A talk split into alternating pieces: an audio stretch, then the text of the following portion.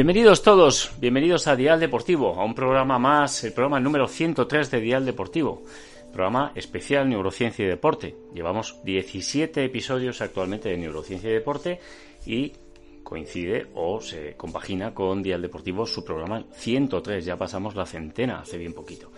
Bien, dentro de las, de las unidades que tenemos hoy, las unidades pues, informativas, formativas, como decimos a veces, está en primer lugar el desmintiendo mitos el mito de la cafeína, que, eh, bueno, mucha gente opina, dice o piensa que no debe tomarse contra la hiperactividad, contra el trastorno eh, de los trastornos relacionados con la hiperactividad. Hablaremos de el trastorno de, normalmente, bueno, en, edad, en todas las edades, pero muy detectable en edad infantil. Hablaremos de la hiperactividad y hablaremos de desmentir el mito de que la cafeína eh, bueno, pues acelera más todavía, por lo tanto es perjudicial, en ese sentido. Eh, interesante hablar de la cafeína, uno de los grandes conocidos o desconocidos y, bueno, un factor dentro de la nutrición y la alimentación importantísimo en el deporte y fuera del deporte. En segundo lugar, trabajaremos con Ana, nuestra compañera Ana, como siempre en el neuroconsejo del día. Hoy nos va a hablar de cómo afecta el clima a nuestro cerebro. Tercer lugar, seguiremos con el punto central de nuestro programa, la entrevista, en este caso a Pepo Viñas Racionero, presidente de la Federación Catalana de Ajedrez. Estamos en el mes del ajedrez y vamos a trabajar con él, vamos a hablar con él y vamos a descubrir cosas muy, muy interesantes sobre esta, este gran deporte y este arte, ¿no? En cierto modo.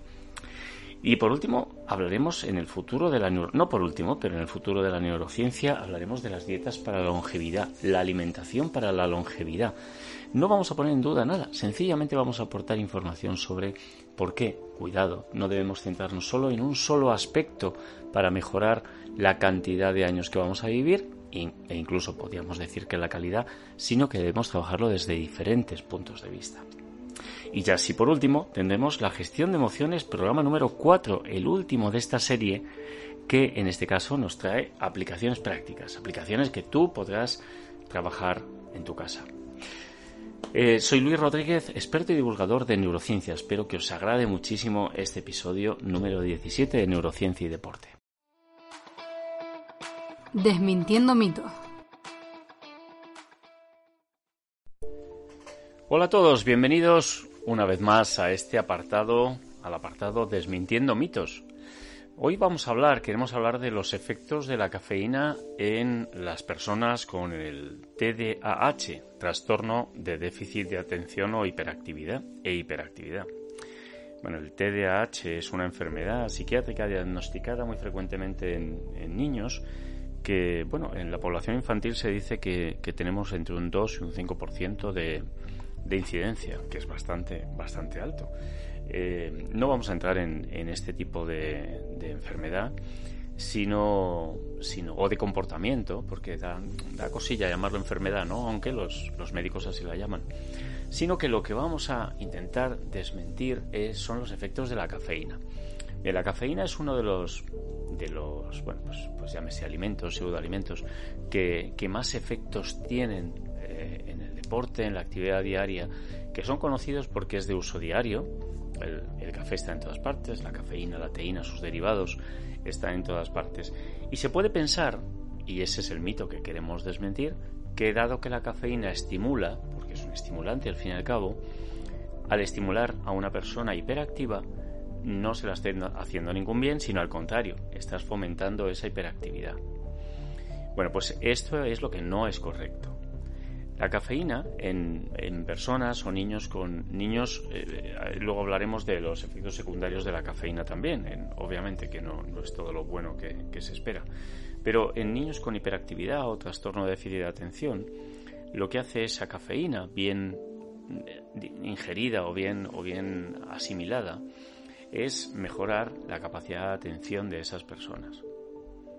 Es decir, los científicos han estudiado el impacto que la cafeína tiene eh, y otros estimulantes tienen en los trastornos de déficit de atención y parece funcionar particularmente bien en los niños con TDAH. TDAH. Eh, puede enmascarar incluso los síntomas en, algunos adultos porque los eh, digamos que como estimulante natural la cafeína aumenta el estado de alerta y la atención de la mayoría de las personas. ¿Qué quiere decir esto? Que nosotros tenemos la capacidad de mejorar nuestra capacidad de atención, nuestro centramiento en, ciertas tareas mediante este estimulante. Sin embargo, claro, tenemos que decir que sus efectos no son, no, no, son solo positivos, también tiene inconvenientes. Por ejemplo, es una sustancia que es altamente adictiva. Ya en otro, eh, en otro neuroconsejo del día creo que fue, ya hablamos de los efectos adictivos de algunos, de algunas, eh, de algunos alimentos, ¿no? En este caso. Entonces, los efectos secundarios pues son dolor de cabeza, también puedes tener irritabilidad, temblores, fatiga incluso en algún caso, y bueno, y el uso prolongado de cafeína, igual que de casi todos los alimentos que son estimulantes, eh, pues sobrecargan nuestras glándulas, el sistema circulatorio, etcétera. Esto nos eleva la tensión. Bien, obviando esta parte negativa de la cafeína que, no, es el objeto de esta, de esta disertación, eh, es verdad que, como volvemos a decir, se ha demostrado y estudiado que los efectos de la cafeína eh, ayuda a aumentar los niveles de atención. Mm, puede ser parcialmente útil en tratamientos para abordar la hiperactividad o sencillamente como complemento. Así que los que habitualmente pienses, penséis o pensemos que la cafeína no se puede dar a las personas muy activas, bueno, pues nos estamos equivocando. Eh, todo con moderación, todo con cuidado, si puede ser con prescripción médica o, de nuestro psiquiatra, pero, pero la cafeína es enormemente útil, siempre lo ha sido en el deporte, lo es en nuestra vida diaria y lo es también en este caso para las personas con cierto déficit de atención. Neuroconsejo del día. Muy buenas a todos y a todas, soy Ana Belén del Cerro y os quiero dar la bienvenida una semana más al Neuroconsejo del día. Eh, bueno, pues esta semana vamos a aprovechar para hablar de un tema que está muy presente en nuestros días por los cambios meteorológicos que, constantes que está habiendo últimamente. Y el tema, más concretamente, del que hablaremos es cómo afecta el clima a nuestro cerebro. Mm, todos somos conscientes de que el clima influye en nuestro estado de ánimo, ¿no? Eh, por ejemplo, cuando nos despertamos por la mañana y vemos que hace un día con muchísimo sol, muy buen tiempo, em, pues como que empezamos el día más contentos.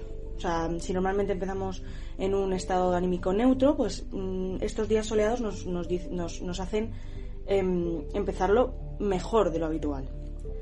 Pero si por el contrario planeamos un fin de semana con la familia, imaginémonos, o con los amigos, eh, en el campo que, nos hace mucha ilusión y de repente cuando nos levantamos ese día vemos que llueve un montón, pues automáticamente nos ponemos tristes o, nos ponemos de muy mal humor. Ya empezamos el día con el pie, con el pie izquierdo, ¿no? Como se diría. Lo cierto es que el cerebro tiene sus propias reacciones frente a los diferentes tipos de clima que nos podamos encontrar. Eh, las temperaturas muy muy altas de calor nos pueden provocar una disminución muy notable de nuestra energía. Entonces nos sentimos más cansados, somos menos productivos, podemos tener problemas de conciliar el sueño, mm, podemos tener cambios bruscos en nuestro estado anímico. Pero claro, es necesario que aclaremos que esto ocurre con temperaturas muy muy altas. Si el calor no es sofocante, por ejemplo como ocurre en, primavera, eh, se ha demostrado que las temperaturas cálidas, que no de calor sofocante está en parte condicionada por la luz solar, ya que, por ejemplo, el atardecer disminuye, pero al amanecer aumenta. La serotonina tiene una función importante para la inhibición de la ira, la agresividad o el humor, entre otras muchas cosas. Y bueno, ya que hemos hablado de lo que nos provoca el sol, ahora trataremos todo lo contrario. Las temperaturas muy bajas en frío pueden estar asociadas a problemas de atención.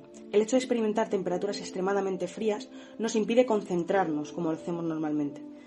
Mm, podemos tener episodios de insomnio también, como ocurría en el calor, nos sentimos más tristes, más apáticos y también ralentiza los movimientos de nuestro cuerpo.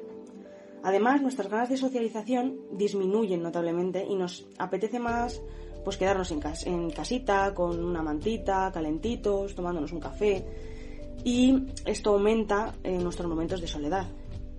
En estaciones como el invierno o el otoño la cantidad de serotonina liberada es mucho menor y por eso nos podemos llegar a sentir más alicaídos. Por otro lado, factores como el viento también pueden llegar a afectar eh, tanto como las temperaturas. Un día con mucho viento puede llegar a, desencadenar en nosotros una mayor agresividad, más irritabilidad, más nerviosismo y además este fenómeno está muy asociado con los dolores de cabeza y el malestar general de nuestro cuerpo. Obviamente es importante aclarar que esto no nos afecta a todos por igual, ya que depende de muchos factores como por ejemplo el sitio donde vivas un día lluvioso no afecta igual a un londinense que a un madrileño, por ejemplo. Es decir, las personas de Reino Unido están mucho más acostumbradas a los días grises, podemos decir, que las personas de España, que solemos tener pues muchos más días de sol en comparación. También existen las personas que simplemente son más sensibles al clima y otras que apenas les influye este, estos cambios. Y bueno, hasta aquí el neuroconsejo del día. espero que os haya parecido interesante esta disertación. Ya sabéis que podéis dejarnos algún comentario en nuestras redes sociales para decirnos, por ejemplo, pues si sois de esas personas que les afecta mucho los cambios climatológicos o si por el contrario sois de esas personas que, que no os afecta absolutamente nada. Y nada, os esperamos la semana que viene con mucho más. Un saludo. Neurociencia y deporte. La entrevista. Hola a todos, estamos en un programa más de Dial Deportivo, en nuestro especial Neurociencia y Deporte. Y como siempre, Neurociencia y Deporte, nuestra, bueno, pieza estelar dentro de las diferentes componentes de esta hora de, radio es la entrevista. Hoy tenemos una persona destacada del deporte del mes, el ajedrez. Tenía muchas ganas ya de que llegara este deporte votado por la audiencia. Está con nosotros Pepo Viñas y Racionero. Buenas tardes, Pepo. Buenas tardes, ¿cómo estamos? Buenas tardes. Bueno, Pepo se, ha, liberado parte de su agenda para estar con nosotros. Él es presidente de la Federación Catalana de Ajedrez y asimismo miembro de la Junta Directiva de la Federación Española. Tiene una, doble función, aparte de deportista, de deportista, obviamente. Bueno, eh, pues nada, Pepo, muchísimas gracias por estar aquí.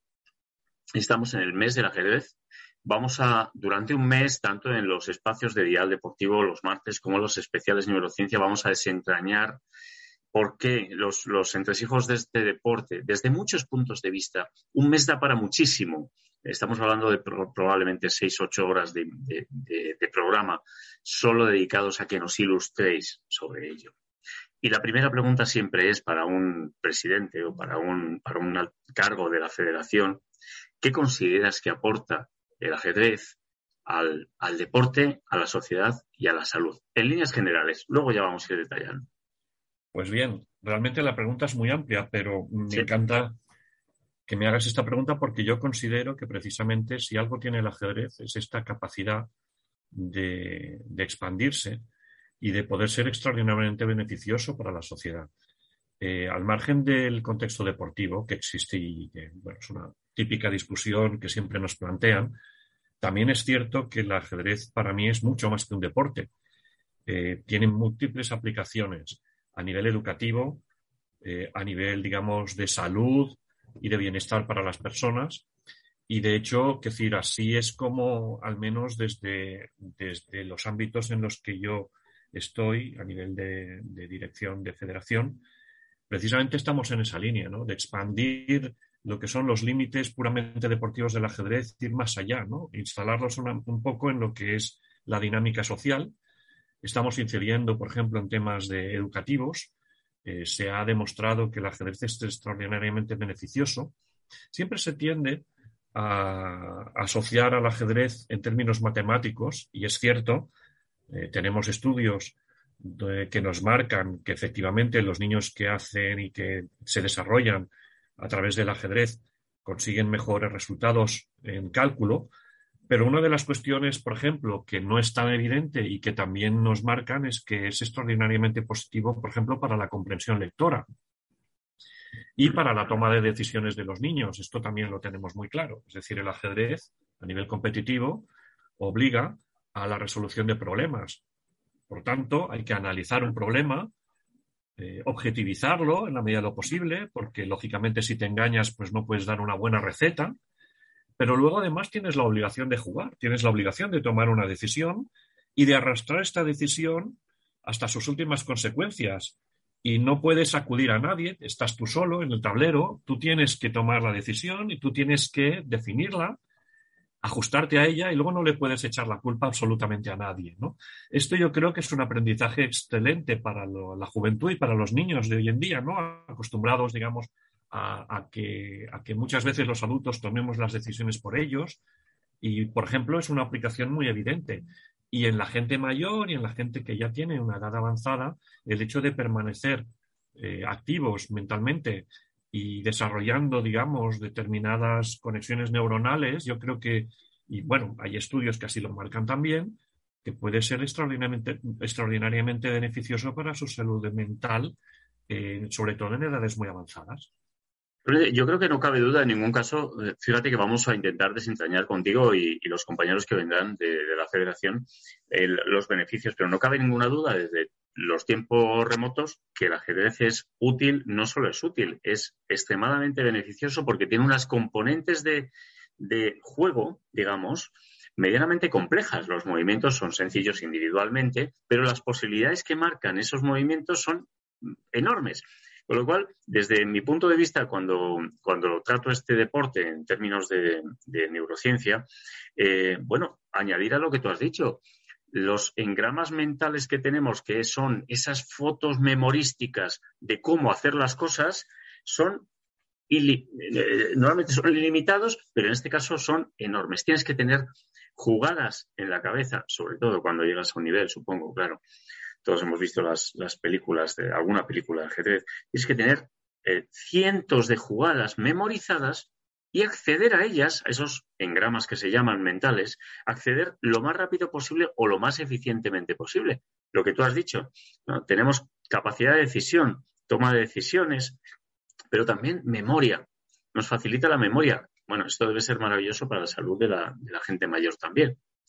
Eh, colegios, has mencionado. ¿Qué actividad eh, ahondamos un poco más, por favor, en, las actividades que está haciendo la Federación para con la infancia, la juventud, para con los colegios.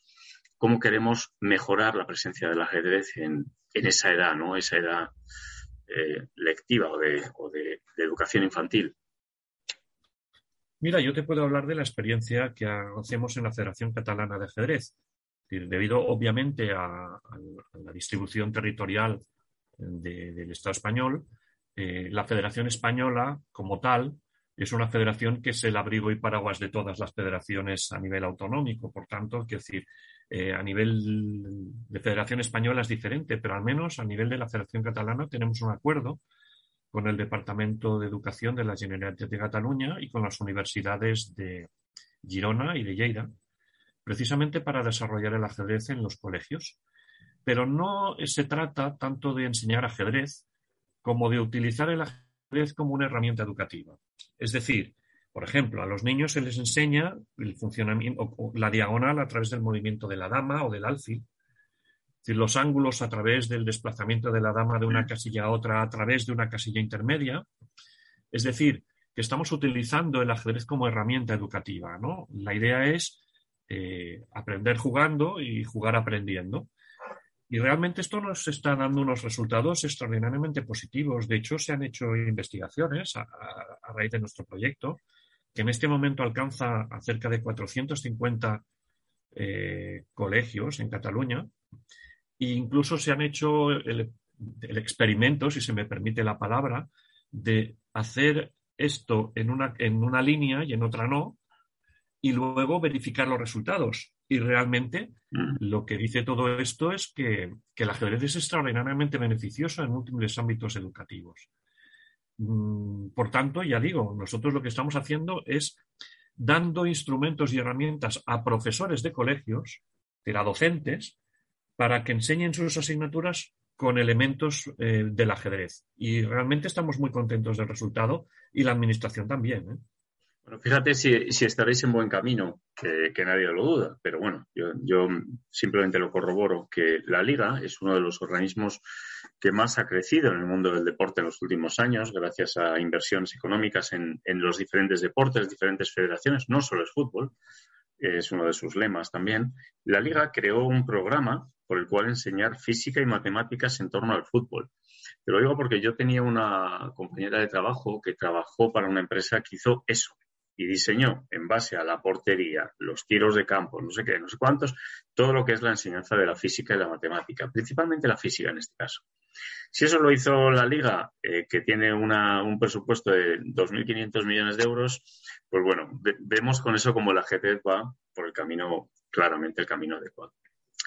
Em, eh, Pepo, más cosas sobre la federación. Eh, perdón, sobre la federación. Antes sobre el deporte. Eres nuestro primer entrevistado este mes en la parte de neurociencia.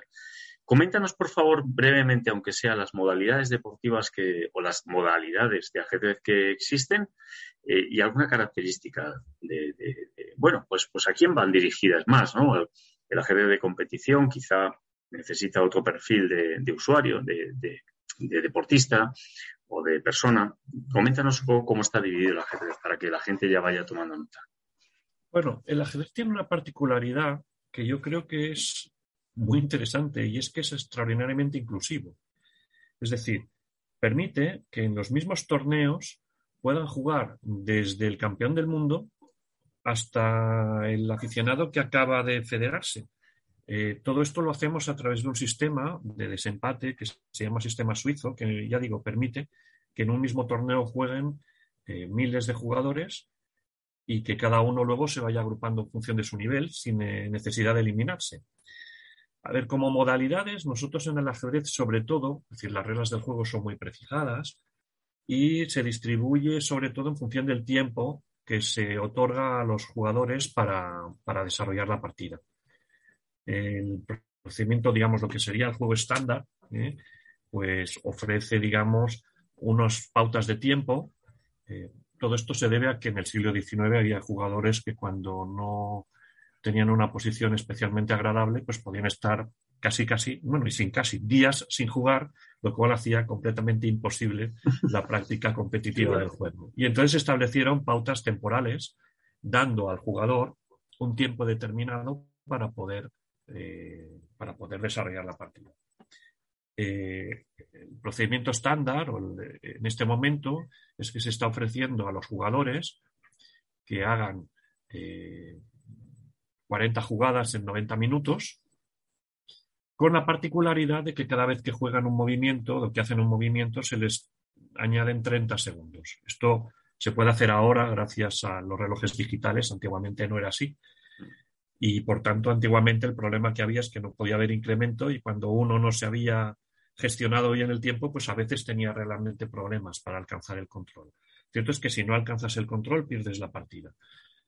Las partidas estándar son, como te digo, de, este tiempo, 90, 90 mm.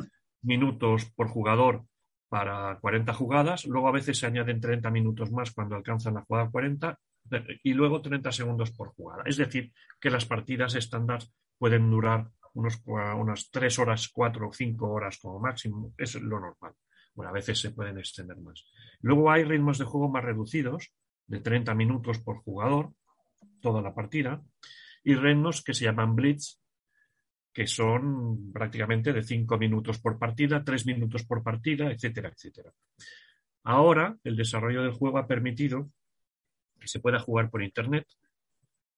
E incluso con la pandemia, eh, lo que ha habido es que eh, se ha establecido otro sistema de juego muy particular, y es que se pueda jugar torneos eh, en diferentes sedes de cualquier país del mundo. Es decir, el problema que había o que ha habido es que se puede jugar por Internet, pero es muy difícil controlar que el jugador no pueda obtener algún tipo de ayuda con ordenador, etcétera, etcétera. El, lo que nosotros denominamos doping electrónico. Es todo el mundo. El doping en el ajedrez es doping electrónico. Y entonces lo que se hace es que se cita a todos los jugadores en un sitio determinado para que un árbitro pueda vigilar que no estén utilizando ningún dispositivo de ayuda electrónica, pero que puedan jugar online con gente que esté en otra ciudad del mundo, Moscú, en Delhi, en Pekín, mm digamos, y que esté vigilado de la misma manera por un árbitro, etcétera, etcétera. Lo cual, digamos, ha hecho que el ajedrez se esté desarrollando mucho últimamente. Los agrupas, eh, se, agrupan, digamos, digamos, en grupos para poder hacerlo. Bueno, fíjate cómo la pandemia lo que nos ha traído ha sido una, radicalización de, un aumento enorme de las posibilidades, ¿no? De, de, estudios, de juego, de todo. Los, en los estudios se ha quedado, en el trabajo se ha quedado. comencé a trabajar con, una empresa en pura pandemia que, no ha vuelto a ser física, simplemente se ha quedado así como, como era entonces. Eh, sí, eh, Pepo, federación, federación. Eh, la federación, en este caso la, la, catalana, que es la que tú presides, dependientes de la, de la nacional, Eh, ¿Cómo interactuáis entre vosotras? Quiero decir, por medio, supongo, de un, bueno, pues un canal de la Federación Española, pero eh, hay federaciones que son muy competitivas cuando nos vamos a deportes tipo, bueno, pues fútbol, etcétera, en que Obviamente todas las federaciones comparten ciertas cosas, pero la competitividad es tan alta que, a veces se reduce esa compartición. ¿Cómo trabajáis vosotros? ¿Cómo, ¿Cómo, interactúas tú con la presidencia y la Federación Andaluza, con la de Madrid, con la, eh, la Coruña, eh, bueno, Galicia? ¿Qué relación tenéis entre vosotros o qué compartís para mejorar al final el deporte del ajedrez, que es de lo que se trata? Bien. Eh, la interrelación sobre todo se basa, al menos en un deporte como el nuestro, en las relaciones humanas que tenemos entre los presidentes que acostumbran a ser excelentes. Nosotros obviamente tenemos nuestros propios campeonatos, cada una de las eh, federaciones autonómicas dispone de sus propios campeonatos y luego obviamente participamos conjuntamente en los campeonatos de España que se celebran anualmente de las diferencias niños, mm, veteranos, eh, campeonatos absolutos, campeonatos por equipos, etcétera, etcétera. el sistema es de licencia única, es decir, un federado que se digamos, que se federe en la Federación Catalana automáticamente tiene licencia en la Federación Española y gracias a eso puede jugar y puede desarrollarse deportivamente en cualquier torneo que se juegue en España e incluso en el extranjero. Es decir, que nosotros organizamos torneos o hay organizadores privados que organizan torneos y que, y, que afortunadamente reciben muchos jugadores de Andalucía, de Galicia, de Aragón. Hay muchos jugadores aragoneses que vienen a jugar el Campeonato de Cataluña por equipos. Es decir, existe una comunicación eh, muy permanente y constante entre los jugadores y las federaciones de mm. todo el territorio. Está claro. Es, lo habitual, sobre todo cuando es un, cuando es un deporte eh, también en desarrollo. ¿Cuándo nació el ajedrez? ¿Nos puedes contar un, brevemente un, poco de historia del ajedrez? Bien, sí, a ver. Por, saber, por saber si tiene eh, un siglo, diez siglos o no sé. No, tiene bastante más. Es decir, a ver, los orígenes del ajedrez cabe situarlos aproximadamente hace 1500 años en la India. Estos son los estudiosos, historiadores del ajedrez, lo sitúan ahí con un juego llamado, denominado chaturanga, que sería, digamos, el antecedente del ajedrez. Eh, y el, se fue desarrollando de la India a los árabes y entró en Europa a través de la península ibérica. Esto sí que está bastante constatado. Y de hecho, las reglas modernas del juego, digamos, los movimientos actuales del ajedrez, parece ser que se desarrollaron precisamente en, España, ¿no? Es decir, y, sobre todo lo que es el movimiento de la dama. ¿eh? Y estamos hablando aproximadamente del año 1500. Ten en cuenta que uno de los primeros libros que hay en literatura española es el libro de ajedrez de dados de tablas de Alfonso X el Sabio, ¿no? ¿Tiene algo que ver, ¿tiene algo que ver eh, Pepo, las figuras del ajedrez con esa época de que me estás hablando? Que, en que todavía, 1500, todavía estábamos en, en Edad Media. No, no, no estoy seguro. a finales de la Edad Media. De hecho, las, las figuras, las piezas existen anteriormente, porque como te digo, que decir, incluso Alfonso X el Sabio, pues ya tenía y disponía de, digamos, de problemas y tal del ajedrez con las reglas antiguas. Eh, pero evidentemente, que decir, las figuras del ajedrez no dejan de ser figuras militares, es decir, el alfil, eh, mm, mm. por ejemplo, en inglés es bishop, es obispo, es decir, sería el consejero, ¿no? Eh, la torre claramente tiene unas connotaciones bélicas muy, muy determinadas, mm. el caballo y la caballería también. Es decir, eh, sí, evidentemente. Es decir, de hecho, una de las teorías que se hace, que se comenta, es que la figura de la dama se desarrolla en la Edad Media y que está vinculada con, pues bueno, con la figura de, Isabel la Católica. Esta es una teoría muy discutible y discutida, pero bueno, que, que, entraría, digamos, dentro de lo que me estás comentando, de la proyección, digamos, de las piezas en lo que es la, la, sociedad y la, Oye, y Pepo, ¿cómo ha, ¿cómo ha evolucionado el juego? Porque estamos hablando de 500 años atrás, estamos no nos vayamos tan lejos si quieres, pero sabes que vivimos una sociedad exponencial en la que todo cambia por las tecnologías, por nuestro propio comportamiento. Eh, lo que vivíamos tú y yo a lo mejor hace 30 años, pues hay cosas que tienen poco que ver con lo que están viviendo ahora nuestros hijos. Entonces, el ajedrez en, eh, en los últimos X años, 20 años, 50 años como mucho, ¿cómo está evolucionando? ¿Realmente hay muchos cambios o es un deporte bueno, bastante, bastante estricto en normas y por lo tanto la evolución no es tan alta. No es necesario, además. La evolución es enorme. Es decir, una de las cosas que se constatan a medida, a medida que estudias historia del ajedrez es como, curiosamente, eh, la evolución del ajedrez en los últimos 400, 500 años viene prácticamente de la mano de la evolución histórica eh, y de las, eh, incluso de las tendencias artísticas de la sociedad en los últimos tiempos, por supuesto, si me acotas el periodo de tiempo, en los últimos 50 años, la eclosión de las computadoras, eh, pues evidentemente ha modificado enormemente el estilo de los jugadores. Es decir, yo empecé a jugar ah, en los años 80, ya tengo una edad, y en ese momento, pues lógicamente todos nos basábamos en libros, en enciclopedias, y el tipo de juego, digamos, estaba muy, muy acotado, digamos, a, la evolución que había tenido el ajedrez hasta entonces. Claro, a partir de mediados de los 90 resulta que los ordenadores ya juegan mejor y calculan más que el ser humano. Y esto ha hecho que los jugadores modernos tengan un estilo de juego absolutamente diferente al que podemos tener los que somos ya prehistóricos y de la era preordenador. Y esto se constata constantemente eh, en, el, ajedrez y en la élite mundial. Pero voy un paso más allá. Los ordenadores han hecho que los jugadores tengan un estilo muy determinado. Pero es que ahora, con el advenimiento de la inteligencia artificial y de un programa que se llama Lila Cero, eh, el estilo de los ajedrecistas también ha variado en los últimos 10 años como consecuencia de ver cómo está evolucionando la inteligencia artificial reflejada en el ajedrez. Es apasionante realmente.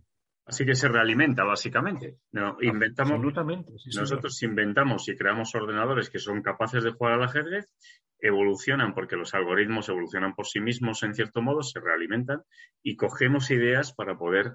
Bueno, eso, es, eso es impresionante. Hablaremos seguramente con alguno de tus compañeros específicamente sobre el tema de los, computadores, el, cerebro humano, su funcionamiento, que es lo que bueno, yo intento eh, aprender y enseñar continuamente y las diferencias. Eh, más cosas. Queríamos, quería conocer también, por tu parte, qué opinas eh, sobre las películas, porque al final, fíjate que, todos los deportes con los que estamos trabajando actualmente, da igual que sea, tienen una base de pirámide de la, la masa crítica de la gente que juega, luego tenemos un poco de profesionalización, etcétera, etcétera. Pero al final, de lo que se trata no es saber si el boxeo, por ejemplo, de la calle sirve para boxear o no. De lo que se trata es de salud, es de deporte, es de masa, de masa, de gente que haga algo más allá que, estar parado. Con lo cual, tu opinión sobre las películas, por ejemplo, en particular sobre la última que, salió, aunque seguro que las habrá mejores, Gambito de Dama, por ejemplo, que ha tenido un gran éxito, ¿qué impacto tiene en el ajedrez esa audiovisualización eh, que, ha, que, ha, impuesto, por ejemplo, que ha traído Gambito de Dama o otras que yo no conozca y que tú sí tienes constancia. Bien. ¿Cómo eh, ayudan o no ayudan o qué es lo que... Como todo en la vida tiene sus claroscuros, en mi opinión. Eh, si hablamos concretamente de Gambito de Dama, eh, la primera cosa que quiero poner en valor es el cuidado y el mimo que se ha tenido en relación a lo que es el ajedrez. Es decir, una de las cuestiones que siempre los ajedrecistas nos lamentábamos es que en las películas en las que existía el elemento ajedrez de por medio, eh, los detalles ajedrecísticos no estaban cuidados en absoluto. ¿Eh? En Gambito de Dama eso no ocurre. Es decir, los detalles ajedrecísticos se han mimado en grado extremo y eso es algo de agradecer. Por tanto, es decir, muy contento porque, pues, pues, bueno, pues es evidente que el ajedrez, gracias a Gambito de Dama, pues estamos percibiendo un cierto crecimiento ¿no? en lo que es el interés hacia el ajedrez. Otra cosa diferente es que el ajedrez como tal no ha tenido una atención específica y evidentemente la trama acostumbra a ser una trama mm, tan diferenciada que a veces asocia el ajedrez a problemas mentales, a adicciones, etcétera, etcétera, y, no a poner en valor lo que es la práctica del ajedrez en sí mismo. ¿eh? Bueno, esto es lógico, es decir, una, película pues tiene que tener su trama, ¿no? Claro, es, película. Es ficción. Es ficción.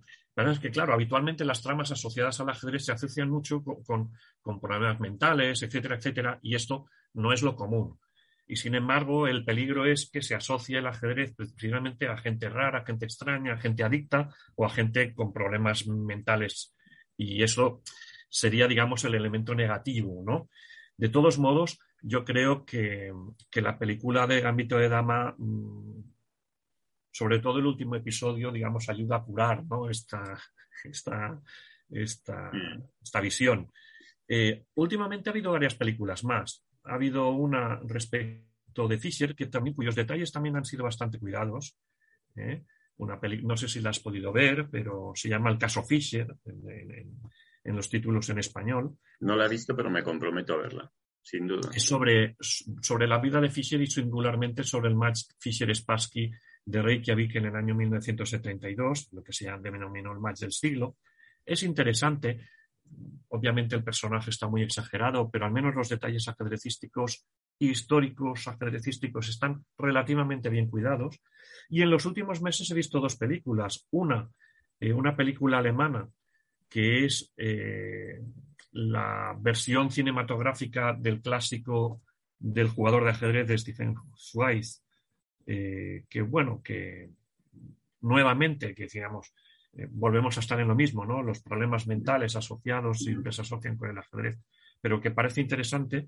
Y una película que pude ver hace 10 días, el estreno, sobre el Campeonato del Mundo de Baguio de 1978 entre Karpov y Korsnoy, una película rusa, que aquí sí que es, digamos, eh, no, por, una vez no asocia el tema a los problemas mentales, pero viene a ser una geografía de Karpov eh, como si mm. fuera, digamos, un, ángel bajado del cielo y en cambio pone a Korsnoy como el auténtico demonio, pero ajedrecísticamente también tiene determinados aspectos interesantes.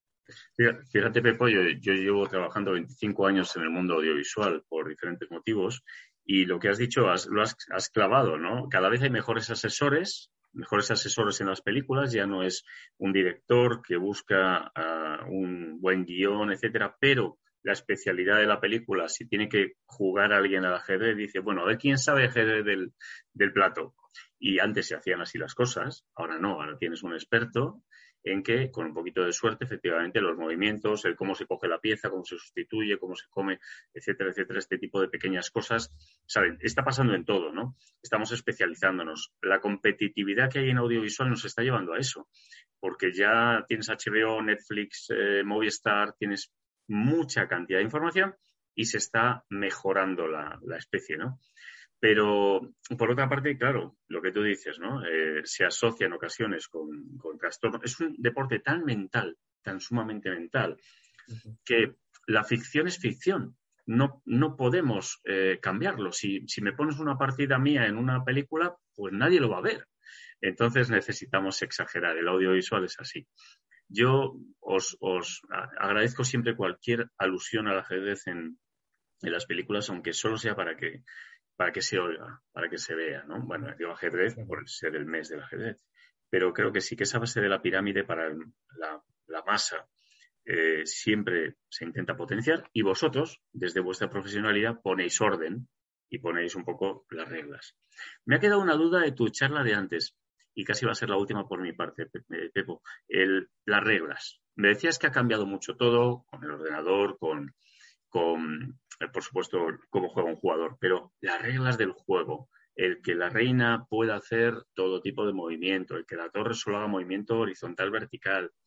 ¿Eso ha cambiado mucho? ¿O esas reglas persisten desde hace cientos de años? Esas reglas persisten desde aproximadamente 1500. El primer, los primeros eh, referentes escritos sobre las reglas actuales provienen de un libro de Lucena, editado en Valencia en 1500 y pico. Es decir, y no han variado en absoluto ¿eh? las reglas, son siendo exactamente las mismas. Lo que pasa es que la cantidad de combinaciones y de movimientos es tan enorme que, evidentemente, digamos, aún dista mucho de que el ajedrez pueda agotar sus posibilidades, ¿no?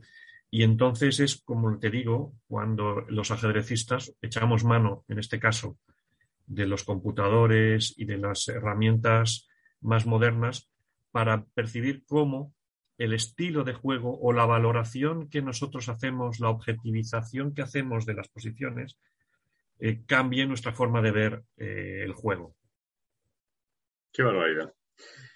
Bueno, eh, no te vamos a quitar más tiempo. Debo solo darte la oportunidad desde aquí de, bueno, pues de, hacer un, mínimo llamamiento a la gente para que se, adhiera a este, a este bonito deporte que es salud, es salud física siempre, pero es salud mental que la necesitamos más que nunca, porque eh, las enfermedades mentales, o más que las enfermedades, los desórdenes mentales cuando vamos creciendo en edad, están cada vez eh, siendo más importantes y cualquier cosa que nos ayude a tener nuestra cabeza sana, nuestra psicología estable y a pensar, a mejorar nuestra memoria, etcétera, etcétera, para, para, para los abuelos, digamos, es fundamental. Cualquier cosa que tú quieras decir para terminar ya la entrevista aquí. Pues mira, que decir, básicamente yo mm, tengo la opinión y además es una opinión basada, digamos, en, en mis convicciones más profundas de que el ajedrez es extraordinariamente beneficioso para las personas. Nos ayuda en múltiples facetas de la vida. Es decir, en el fondo, la vida son constantes problemas y constantes decisiones que hemos de ir tomando, ¿no? Y el ajedrez te pauta y te ayuda, aunque solo sea de forma eh, intuitiva, a establecer eh, criterios de, para objetivizar los problemas y para poder resolverlos no deja de ser un ejercicio constante de resolución de problemas complejos. Y esto yo creo nos ayuda en todas las facetas de la vida. nos ayuda respecto, ya digo, a la valoración de las cosas, a la forma de afrontar los problemas, a la forma de afrontar las decisiones. Nos ayuda sobre, sobre cómo hemos de abordar las cosas. Eh, a veces tenemos que, porque nos falta tiempo en el ajedrez y hemos de tomar decisiones de forma muy inmediata, y hemos de tener reflejos a la hora de tomar decisiones. Mm. Y otras veces, en cambio, como tienes tiempo, aunque tengas clara cuál es la respuesta, te tomas un tiempo porque entiendes que es una forma de integrarte más o, de, aprender con H más lo que son las particularidades de un problema o de una decisión a tomar. Es decir, la, forma de pautar y de, y de, poner en tiempo las decisiones creo que es una cosa que puede ser muy aleccionadora para la sociedad. Pero es que además, como hemos dicho, tiene eh, beneficios enormes para la educación, para el desarrollo de los niños, tiene beneficios enormes para la gente mayor y para, digamos, la salud mental de las personas. Tiene además una particularidad que no tiene ningún otro deporte y es la capacidad de integración que tiene. Es decir, nosotros los mismos torneos los juegan hombres y mujeres, eh, niños de seis años con, con, personas de 100 años que he visto jugando. Eh, gente que no ve. Hay invidentes que pueden jugar al ajedrez torneos, digamos, abiertos, juegan con gente que, ve. en fin, eso nos permite también una interacción de todo el mundo, que yo creo que hay pocas disciplinas que lo contengan. Por tanto, yo soy muy partidario de que el ajedrez ojalá cada vez más eh, participe en la sociedad. Y quiero acabar con una frase que decía mucho un amigo, un amigo bastante, fin, del mundo del ajedrez, que desgraciadamente murió como consecuencia del COVID, y que él decía, el ajedrez me hace mejor persona. Y yo esta frase me encanta, porque es verdad, porque yo también lo considero así, y porque creo que el ajedrez es una fábrica de mejores personas. Y con esto quiero acabar. Es decir, creo que el ajedrez deberíamos hacer un esfuerzo para que tuviera una presencia más mm, definitiva en la sociedad actual. Totalmente, apoyando los programas como el que has mencionado sobre la educación en los colegios, no solo ayudar a aprender a jugar ajedrez, sino utilizar el ajedrez como una, herramienta de aprendizaje. Eh, Pepo Viñas, muchísimas gracias por tu tiempo y por lo que nos has aportado. Es solo el comienzo, estamos a, a pocos días de mayo y nos queda todo el mes para seguir hablando del ajedrez. Muchísimas gracias por tu tiempo. Gracias a ti y, oye, felicidades por la iniciativa, que es muy de agradecer y espero y deseo que el ajedrez sea de interés de todos tus, eh, vuestros oyentes y de vuestras, las personas que os siguen. Seguro que sí, en la radio sin duda y la audiencia ha sido quien ha decidido que el ajedrez estuviera este mes y en la rama que yo toco, que es la neurociencia y el neuroentrenamiento, etcétera, bueno, fundamental como te puedes imaginar. Un abrazo, Pepo. Muchas gracias, igualmente. Que vaya muy bien. El futuro de la neurociencia. Hola a todos, bienvenidos a un, día más y un espacio más de neurociencia, el futuro de la neurociencia en este caso. Bueno, hoy venimos a hablar de la longevidad, la longevidad del ser humano en este caso. Vamos a hablar sobre, mm, bueno, vivir más, vivir mejor, me ha llamado la atención esta semana, eh, leí un, artículo de un eh, científico especializado en nutrición para la vejez, nutrición para, no me acuerdo la especialidad cómo se llamaba, gerontología nutricional o algo parecido. Entonces están estudiando cuáles son pues, los mejores alimentos y la mejor forma de alimentarse para conseguir llegar a, a, esas edades que tanto queremos, ¿no? Más de 100 años e incluso en el futuro lejano probablemente 120 años. Bien, las conclusiones del estudio nadie las pone en duda, obviamente, es, por eso es un estudio científico. Son muy interesantes. Eh, han estudiado muchas dietas, dietas en el sentido de, tipos de alimentación, la dieta mediterránea, la dieta paleo, por supuesto el, ayuno intermitente, muy famoso y, bueno, en mi humilde opinión, muy útil, yo lo practico también.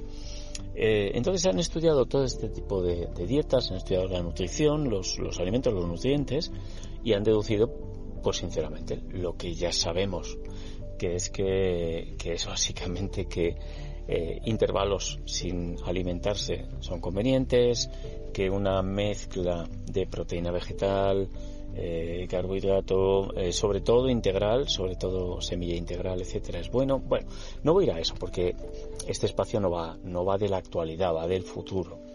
Bien, lo que me llamó la atención es que, claro, alguien lee ese estudio con las zonas, eh, incluyendo mencionar las zonas azules del planeta, las zonas bonitas en las que la gente vive más, como es la isla de Okinawa en Japón, Cerdeña incluso, y alguna región más en Estados Unidos, California, y, piensa, lee ese artículo y piensa, bueno, pues yo si como así, pues viviré más.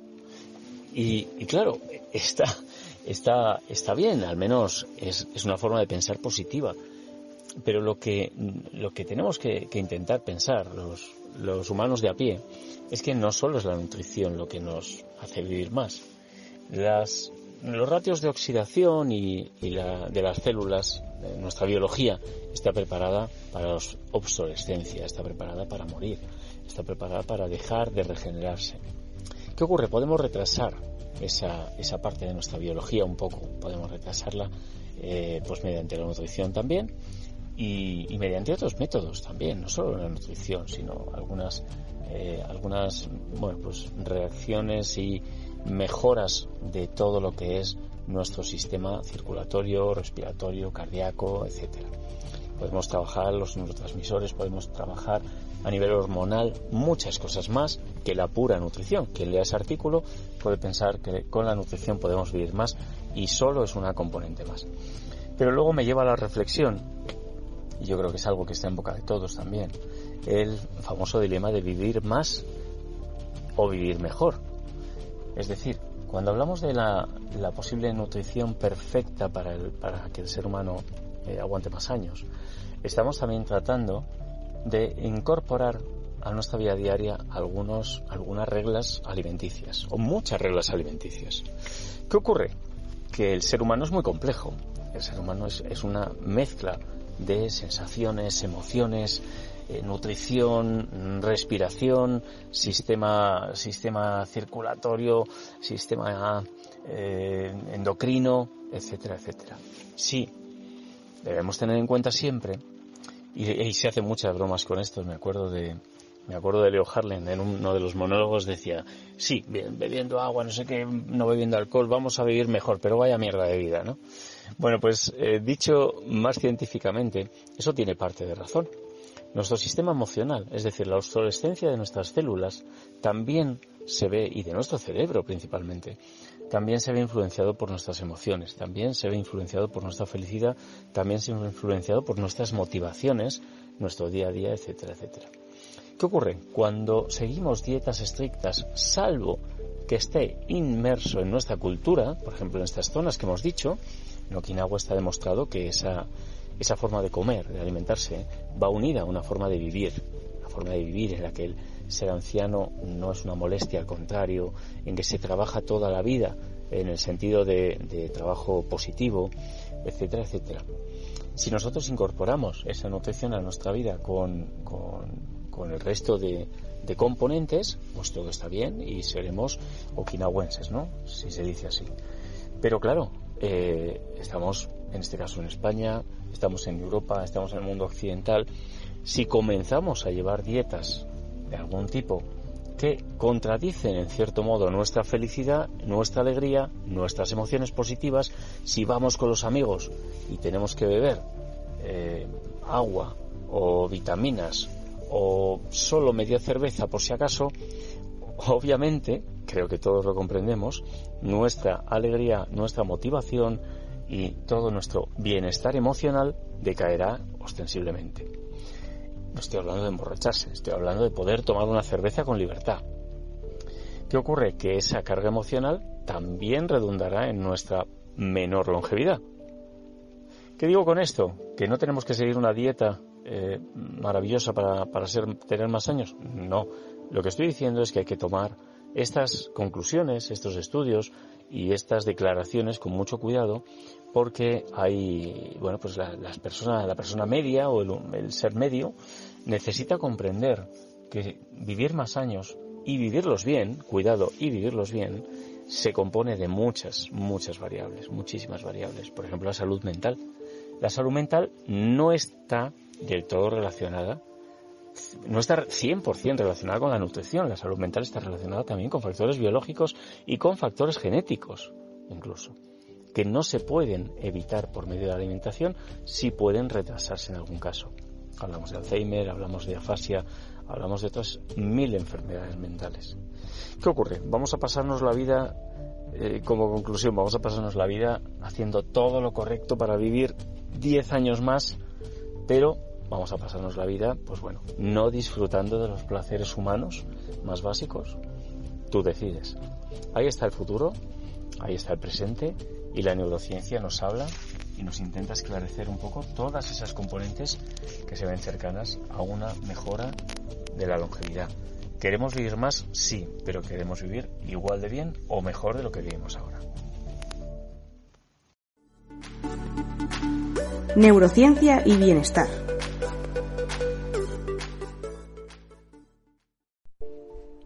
Actividad 1.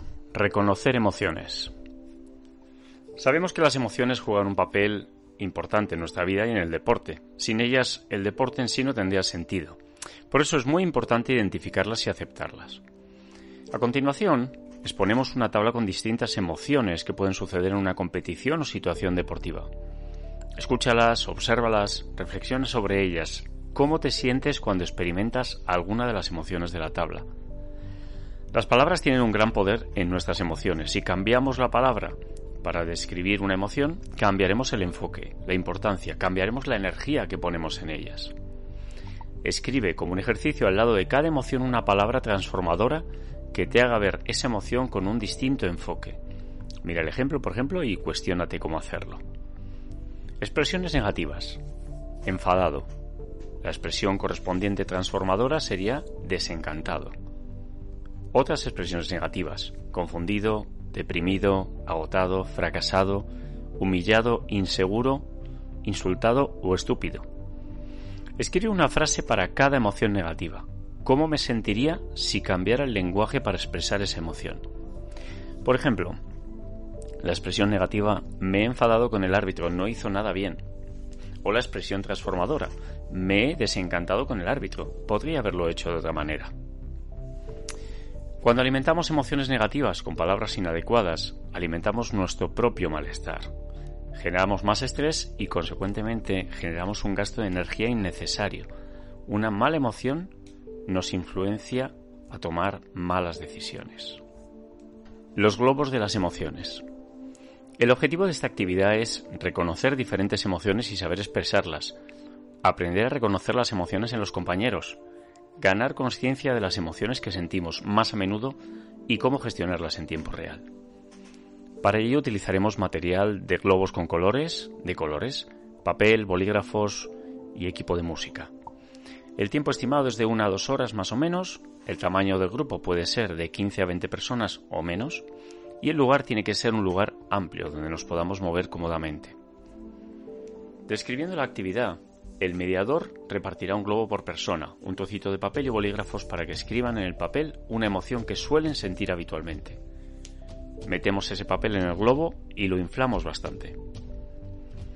Posteriormente, los participantes con música tendrán que dar golpes en los globos e intercambiarlos entre los compañeros sin dejar caer el globo al suelo. Deben estar así hasta que el primer globo explote. Cuando explote el primero, paramos la música y cada uno debe de coger el globo que más cerca esté de sí mismo. No vale coger su propio globo.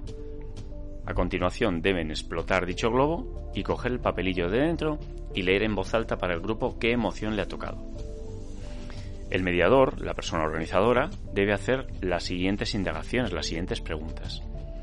¿Qué sientes en tu cuerpo cuando estás bajo esa emoción? Tiemblas, presionas la mandíbula, aprietas los puños. ¿Qué es lo que suele decir tu mente cuando estás sintiendo eso? ¿Cómo actúas delante de otra persona cuando sientes esa emoción? ¿Qué vocabulario sueles emplear? ¿Y por qué palabras positivas podrías cambiar las negativas? Por ejemplo, cuando me lleno de ira, suelo decir, esto es una mierda. Cambiaría esa frase por otra menos encolerizada. Esto es superfluo el mediador debe enfatizar que el lenguaje influye muchísimo en nuestra forma de reaccionar y enfocar la energía ante una emoción negativa, que si cambiamos el lenguaje, cambia el enfoque y así la importancia del problema.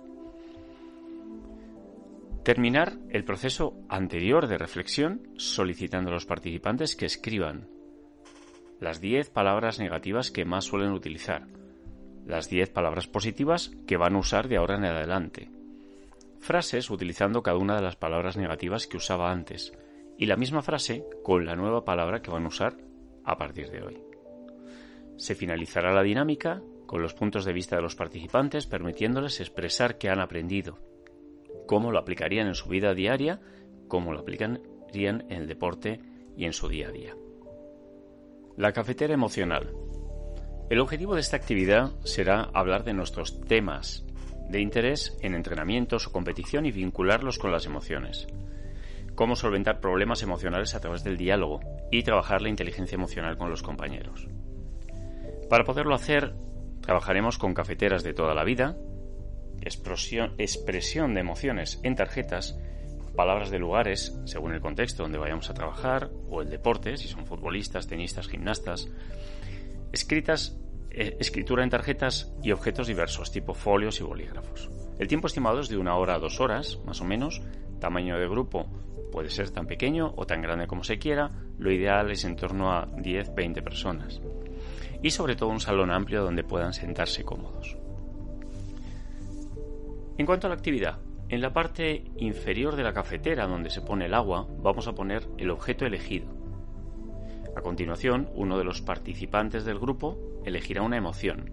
Las tarjetas deben estar boca abajo y se pondrán donde se pone el filtro de la cafetera, puesto que la emoción será el filtro. Por último, el mismo participante elegirá una de las palabras de las tarjetas antes de elegir. Estarán mirando hacia abajo y la pondrá en la parte superior de la cafetera. Con estas tres partes vamos a crear historias emocionales. Vamos a crear una historia con objetos, emociones y lugares donde se desarrollarán las historias. La parte superior de la cafetera es el lugar donde encontramos el café para poder servirlo, pues entonces serán palabras de lugares familiares o conocidos por los participantes. Un campo de fútbol, tu club, una pista de tenis, la sala de, vestuario, etc. Por ejemplo, si tenemos una pinza para la ropa en la parte de abajo de la cafetera con una emoción como la tristeza y en la parte superior se elige la palabra pabellón, los participantes van a tener que usar la imaginación y pensar qué historia puedo crear con una pinza que está triste en el pabellón. Una vez elegido todo, los grupos empezarán a crear las historias hablando de emociones, filtros emocionales, objetos que metes dentro. Vinculamos las emociones con objetos y los objetos con lo que cada uno vive dentro de su contexto deportivo. Si surge alguna problemática durante el desarrollo de las historias, los participantes también tienen que encontrar una solución para solventarla. Finalizaríamos la dinámica exponiendo las historias de cada grupo, cómo lo han vinculado con el contexto, las experiencias vividas y los aprendizajes de dicha dinámica. Comunicación efectiva. En esta actividad vamos a intentar favorecer un ambiente de escucha activa de un equipo y fomentar las actividades y actitudes de respeto hacia los compañeros. Necesitaremos una pizarra, tiza, rotuladores, folios y algunos bolígrafos. El tamaño del grupo no es importante, pueden ser desde una media de 5, 6 o 10 personas en adelante. Y se, localiza y se necesita un lugar medianamente amplio para estar cómodos. En esta actividad el mediador anotará en la pizarra una lista de actitudes inhibidoras y potenciadoras de la comunicación, de las que proponga los participantes del grupo. Por ejemplo, criticar, ignorar, contradecir, aconsejar, tranquilizar con un no, quitar importancia, mostrar empatía, escucha activa, por ejemplo. Una vez recogida la lista, los participantes se sentarán por parejas cara a cara. Uno habla y el otro escucha, siguiendo unas pautas determinadas intercambiando los roles de emisor y receptor en cada ronda. Las pautas consistirán en un tema de conversación, que diremos en voz alta y en una actitud de escucha que mostraremos escrita en un papel. Solo mirarán el cartel los que hacen de oyentes, mientras que los emisores desconocerán su contenido. Vamos a ver algunos ejemplos de pauta. Por ejemplo, el tema. Lo que más me gusta de mi familia es... y la actitud sería criticar.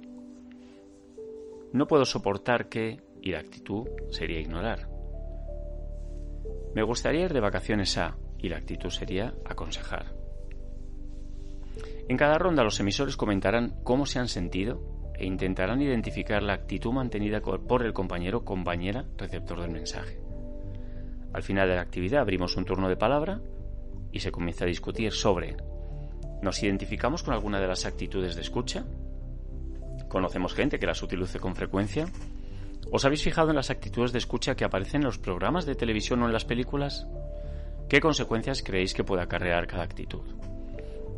Una vez que este turno de palabra ha terminado, el mediador invita a los participantes a expresar conclusiones y, principalmente, lo aprendido y la utilidad que le darán su día a día. El rumor. En esta actividad tenemos como objetivo fomentar la comunicación eficiente para evitar conflictos y generalizaciones. También podemos animar al uso de la comunicación precisa con preguntas abiertas. Lo haremos con un tamaño de grupo sin definir, normalmente con más de cinco personas, en un lugar tranquilo donde todos podamos estar cómodos y se pueda escuchar correctamente. ¿Cómo realizamos esta actividad? Imaginamos que esta semana ha habido muchas bajas en el grupo. Se trata, por ejemplo, de un virus estomacal. Cinco personas están enfermas. Cinco voluntarios salen fuera de la clase. El mediador explica una historia y da una información al grupo precisando datos y detalles. A continuación pedimos a algunos de los que están fuera que, ya recuperados del virus, vuelvan a clase. Al azar designaremos un compañero para que le transmita la información. Lo hace en voz alta y ante toda la clase para que todo el grupo pueda observar el proceso. El alumno que acaba de recibir la información se encargará de explicar la historia al siguiente enfermo cuando se recupere, simulado obviamente, y así sucesivamente hasta el último. Bien, procederemos a valorar la actividad, qué ha pasado, cómo ha variado la información. Aquí podría ser debido a esta variación. ¿Qué relación tiene que ver esta actividad con los conflictos? También es interesante saber si alguna vez has sido víctima de un rumor. Para terminar el ejercicio, el mediador presentará a los participantes algunas imprecisiones del lenguaje que dificultan la comunicación efectiva. Por ejemplo, generalizaciones, distorsiones de la realidad.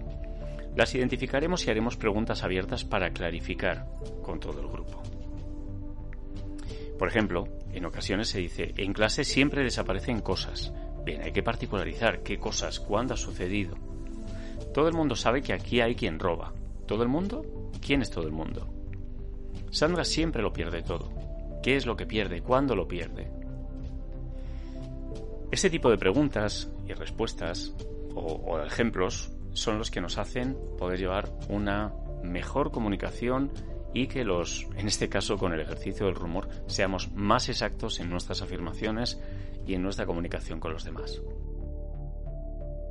Hola a todos, pues ya nos vamos de este programa número 103 de Dial Deportivo, número, episodio número 17 de Neurociencia y Deporte. Hoy hemos hablado de la cafeína, de los trastornos eh, relacionados con la hiperactividad, eh, cómo, desmentimos el mito de que la cafeína incrementa esa hiperactividad en, cierto modo.